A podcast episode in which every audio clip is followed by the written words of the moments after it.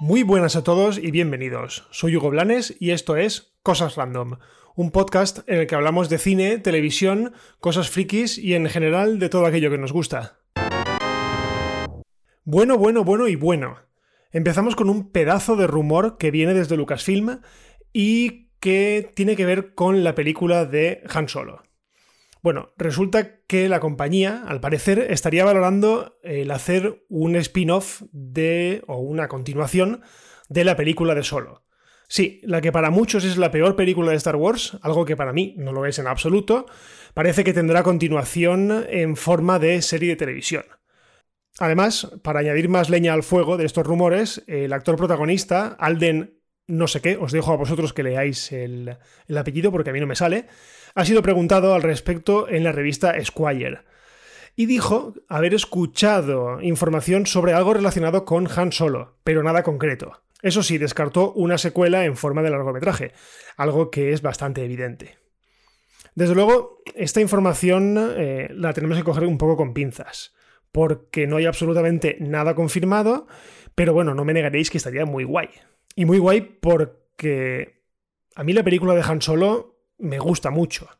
La verdad es que tuvo muy mala suerte, eh, primero porque se estrenó, en mi opinión, demasiado cerca del episodio 8, un episodio que, como sabéis muchos, eh, es maravilloso, pero mm, que muchos de los llamados true fans, de los fancistas de la saga, eh, digamos que la odian a muerte.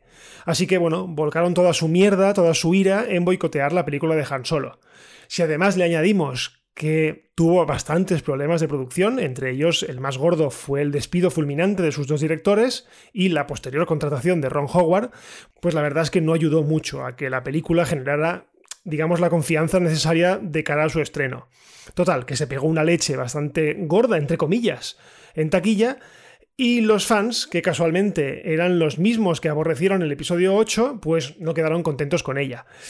Y me jode, mira que me jode porque a mí la película eh, me gustó mucho, como os he dicho, y de hecho, jolines, es que es un western galáctico. Y como tal, bueno, pues bebe de los inicios de la saga. Además, tiene momentos muy, muy divertidos. Pero mira, no funcionó bien. Eso sí, la escena final eh, pide a gritos una continuación, sea de la forma que sea. En fin, que no sé si es cierto, pero si tenemos una continuación y es en forma de serie, eh, por mí maravilloso. Además, eh, los últimos rumores sitúan a una serie protagonizada por Donald Glover, que es quien interpretó a Lando Calrissian.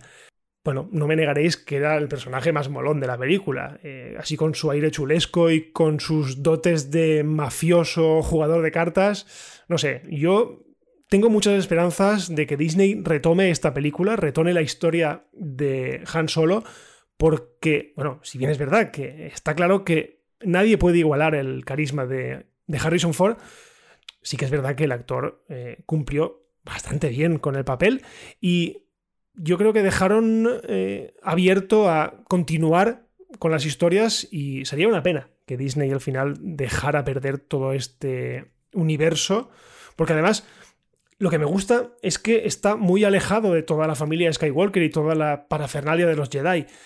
Y yo creo que les podría salir algo bastante chulo. Así que, lo que os digo, esperemos que estos rumores sean ciertos y que la cosa vaya para adelante. Y seguimos con Disney Plus porque lo que era un secreto a voces eh, ha acabado confirmándose, evidentemente. Y es que la serie Falcon and the Winter Soldier, la que iba a ser la primera serie de Marvel Studios, la primera serie del canon oficial del MCU para Disney Plus se retrasa y no llegará en el mes de agosto como estaba inicialmente previsto. Eh, Disney ha publicado, de hecho la publicó ayer, eh, la lista de estrenos del próximo mes y evidentemente no está en ella, por lo que es obvio pensar que se retrasa. Es más, podemos dar por seguro el retraso de otras series como por ejemplo WandaVision, que se esperaba en diciembre, o Loki, que se esperaba para el primer trimestre de 2021.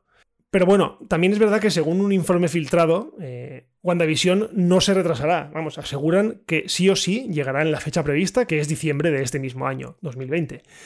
Así que bueno, mm, ¿qué queréis que os diga? Yo no lo tengo nada claro. Nada claro, que llegue cuando dicen, el tiempo se les está echando encima, eh, llevan tres meses de retraso con la postproducción y diciembre ya está ahí. O sea, es que queda nada. Ahora que nos despistemos, diciembre ha llegado y, y no sé. Ojalá me equivoque, pero es que, bueno, es que se está retrasando todo. O sea, todo lo que primero se confirma que no se va a retrasar, al final acaba retrasándose, quieran o no, porque es que al final esto no es una voluntad de la compañía, es básicamente los tiempos. Pero bueno, veremos a ver qué pasa. Y no dejamos Marvel porque recientemente los directores de Avengers Infinity War y de Endgame, los hermanos Russo, han declarado que estarían encantadísimos de volver a Marvel Studios para adaptar nada más y nada menos que la serie Secret Wars. Joe Russo además afirmó que leyó el cómic cuando tenía apenas 10-11 años y en pocas palabras se quedó flipado a nivel máximo. Pero bueno, ¿de qué va Secret Wars? ¿Por qué es tan importante? Bueno, pues básicamente se trata del evento eh, de los cómics que cambió para siempre el universo de Marvel. En los cómics, ¿eh? Ojo. En él nos presentan a Beyonder, que es un ente cósmico, eh, quien, tras observar detenidamente el planeta Tierra, pues se queda fascinado con la presencia de superhéroes y de los villanos, y sobre todo de su potencial. Así que decide crear un grupo de superhéroes y otro de supervillanos para enfrentarlos entre sí. Entre ellos se encontraban los Vengadores, los X-Men, Galactus, Kang, el Doctor Octopus, el Doctor Doom, o sea, toda la plana mayor de Marvel. A grandes rasgos, y para no aburriros, eh, Beyonder los envía a un extraño planeta a pelearse entre ellos, prometiéndoles poder infinito para quien gane. Pero bueno, como siempre, algo se tuerce, y en este caso es Doom y Galactus, que van por libre y deciden arrebatarle los poderes a Beyonder. Todo se tuerce cuando Doom, además, eh, traiciona a Galactus y se queda con los poderes de Beyonder con los que asesina a todos los héroes. Y hasta aquí puedo leer, ¿vale? Aquí solo os he dicho, digamos, la introducción o lo que pasa en el primer acto de los cómics. Para apuntar algunas cosas interesantes, diré que en este evento es donde conocimos por primera vez a Spider-Man con el traje negro y posteriormente a Venom. Así que bueno, yo no sé vosotros, pero ¿no os parece una manera fantástica de juntar el Spider-Verse de Sony con el UCM? O sea, yo creo que es maravillosa esta excusa para por fin fusionar los universos. Además, tenemos a personajes que todavía no han aparecido en el UCM, como son los X-Men, y que ya hay ganas de verlos, ¿vale? Algún día. De hecho, algún día tendrán que meterlos. O, por ejemplo, al Doctor Doom y a los Cuatro Fantásticos. Y otra cosa importante de esto de Secret Wars, y es que ha habido dos eventos más de Secret Wars. O sea, hubo el inicial, que creo que fue en los años 80 o 90, no me acuerdo. Bien, no me acuerdo bien.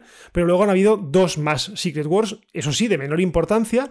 Pero, jolines, Marvel Studios tiene material más que de sobra para adaptarlo a la gran pantalla y así, bueno, dar paso a estos personajes tan fascinantes y que todos tenemos tantísimas ganas de ver. Pero bueno, sea como sea, eh, que los hermanos rusos se interesen por este evento, yo que los daba ya o que los dejaba fuera de Marvel, porque evidentemente, pues tras cuatro películas, imagino que estarán cansados. Pero bueno, me da muchas esperanzas para el futuro de Marvel en el cine, ya que desde el final de Avengers Endgame eh, parece que las expectativas con futuras aventuras pues han bajado un poco. No negaremos que la saga del infinito ha sido una maravilla, pero bueno, yo estoy segurísimo de que lo que viene a partir de ahora va a ser más grande, mejor, eh, más increíble. O sea, tengo fe ciega en Marvel para que lo que nos traigan a partir de ahora sea tremendo. Y ahora cambiamos radicalmente de tema porque ha empezado el casting de House of Dragon, la serie precuela de Juego de Tronos. Y en este casting se ha dejado al descubierto en qué época se situará finalmente la serie. Hasta ahora eran solo rumores, no se sabía si la serie eh, iba a estar centrada en la familia Targaryen cuando llega a Poniente, cuando llega a Westeros, o que iba a centrarse en algún evento posterior. Bien, pues por los nombres y buscando un poco por internet, todo parece indicar que se basará en la época de la danza de dragones. ¿Qué es la, danza de dragones? Bueno, es un evento del pasado en el que los dragones estaban muy presentes, ¿vale? Los usaban los Targaryen como eh, armas en las batallas y que se vivió una especie de guerra civil dentro de la familia Targaryen para ver quién ocupaba el trono de hierro. No os voy a cansar con nombres raros porque la verdad es que hasta a mí me cuesta leerlos, pero básicamente son todos de la familia Targaryen, todos los que han trascendido eh, hasta ahora en la lista del casting. Así que imagino que serán todos altos, rubios o bueno, o con pelucotas como hicieron con Emilia Clarke en Juego de Tronos.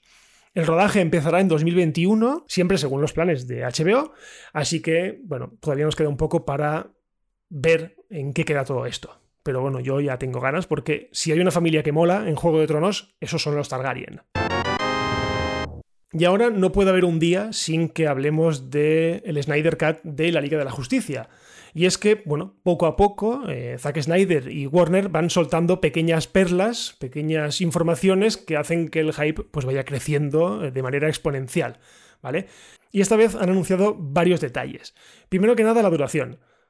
Durará aproximadamente 3 horas y 24 minutos y Zack Snyder, eh, al menos de primeras, se ha encargado de desmentir el hecho de que vayan a emitirla en una especie de formato de miniserie. ¿Vale? La película va a ser una película tal cual, de 3 horas y 24 minutos y punto. No quiere decir que al final Warner diga, bueno, pues la cortamos por la mitad y la emitimos en dos trozos, pero bueno, teniendo en cuenta que esto va para una plataforma de streaming, lo lógico sería que colgarse en la película entera ahí y que, bueno, cada uno que la vea a su ritmo.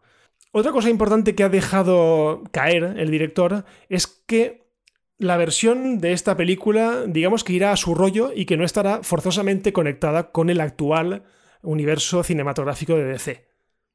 Pero lo más importante de todo es que Snyder, en estas palabras, hace referencia al multiverso.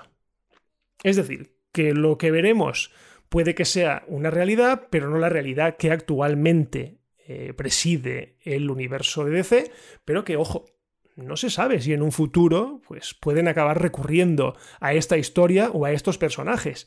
Así que, bueno, yo no descarto ya nada viendo el rumbo que está tomando DC y que está tirando, mm, digamos, o está sembrando por varios universos, yo me lo esperaría todo. Es más, me esperaría hasta la vuelta de Ben Affleck, cosa que a día de hoy creo que es lo más difícil de, de todo.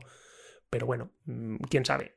Yo no sé vosotros, pero yo, esta versión de la Liga de la Justicia, no tenía ganas de verla. De hecho, si echáis para atrás en varios episodios, despotricaba mucho de ella. Sigo despotricando porque dudo muchísimo que vaya a ser tan diferente como nos están vendiendo. Pero oye, tengo ganas de verla porque quiero ver qué hacen con, con, con una historia que para mí estaba cerrada y que ahora resulta que va a ser diferente. Pero bueno. Y seguimos con Warner porque Desgraciadamente, Tenet, la gran apuesta del estudio para este verano, se retrasa indefinidamente. Vamos, que este año casi casi lo damos todo por perdido. Es más, Warner deja entrever que su estreno no será simultáneo en todo el mundo, como sí que quería Christopher Nolan. De hecho, el cineasta se mantenía en sus trece de que la película no se iba a estrenar si no se hacía en todo el mundo al mismo tiempo. Pues no, al final se realizará de una manera escalonada y se irá estrenando conforme el panorama se vaya despejando en cada uno de los países. Porque claro, no es lo mismo que el cine esté abierto a que la gente tenga ganas de ir. Aquí está el kit de la cuestión.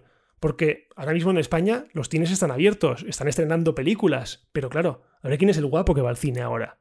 Yo quisiera ver ahora las recaudaciones de esta semana con estrenos ya, digamos, potentes para ver si realmente, comparadas con el año pasado o con semanas anteriores al confinamiento, eh, las cantidades son las mismas. Yo lo dudo mucho. Yo estoy segurísimo que la gente, entre ellos me incluyo yo, la gente tiene miedo o no, ya no es miedo, es que no tengo la necesidad de ir al cine, por lo tanto, pues, pues puedo pasar sin él, de momento. Pero bueno, está claro que Warner no se la juega. Así que iré estudiando cada territorio de manera individual y viendo a ver si, bueno, si se han levantado casi todas las restricciones y ve que la gente tiene ganas de ir al cine, pues estrenará la película en determinado territorio. Pero lo que es un estreno mundial no va a hacerlo. Y bueno, hasta aquí el episodio de hoy de Cosas Random.